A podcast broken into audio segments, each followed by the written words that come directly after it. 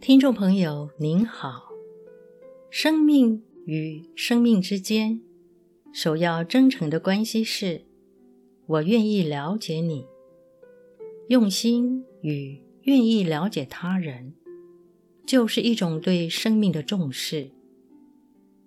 本期节目中，我们将与您谈谈关怀生命的真正精神是站在对方的因缘，协助对方实现生命的道路。这个主题，欢迎收听。欺骗、隐瞒、伪装是病态的操控行为。欺骗。在传统佛教是以五戒中的妄语戒来解释，在世俗则是以不道德、说谎话来说明。两者分别从戒律与道德的不同角度去理解欺骗、隐瞒、伪装这三件事。请静静想想，欺骗。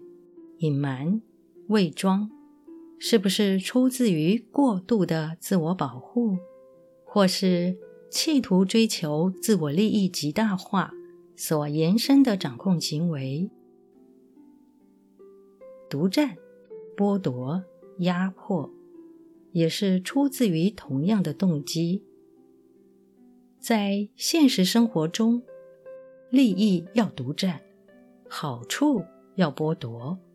或者一定要压迫别人，完全按照自己的意思，借此以达到自我保护或自我利益极大化的目的。不论是欺骗、隐瞒、伪装，或是独占、剥夺、压迫，都是不妥善的行为，严重障碍与他人的良善互动。面对身边的人，如果总是习惯于依照自己的想法、需要、立场，不断强力的去说服他人改变行为，来认同、接受自己，无疑的是在对他人进行言语与精神的压迫。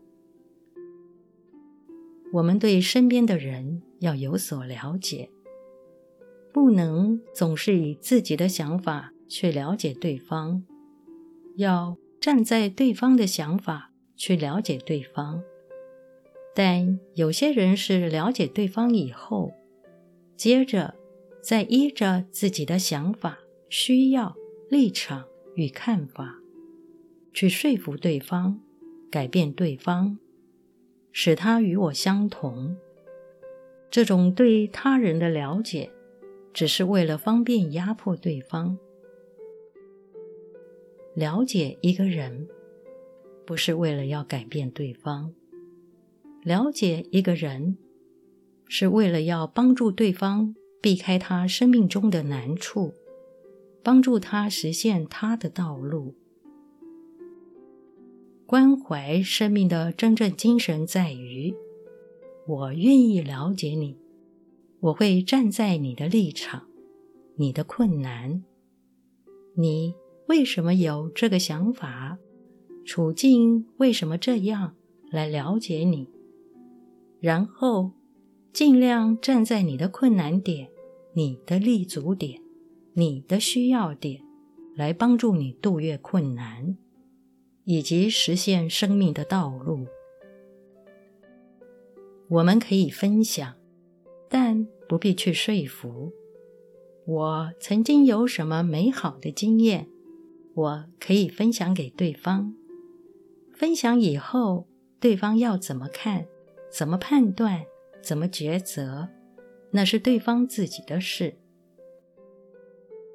我们要注意，欺骗、隐瞒、伪装这些病态的操控行为。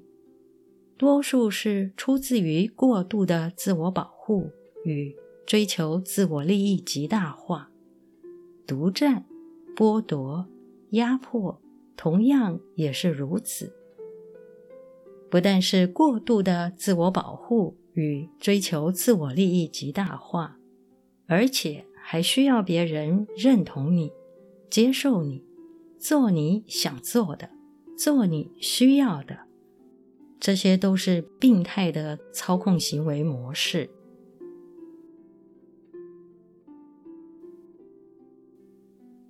本集节目整理自二零二一年十月十八日，随佛长老于内觉禅林对僧众开示的部分内容。欢迎持续关注本频道，并分享给您的好友。您也可以到中华原始佛教会网站浏览更多与人间佛法相关的文章。感谢您的收听。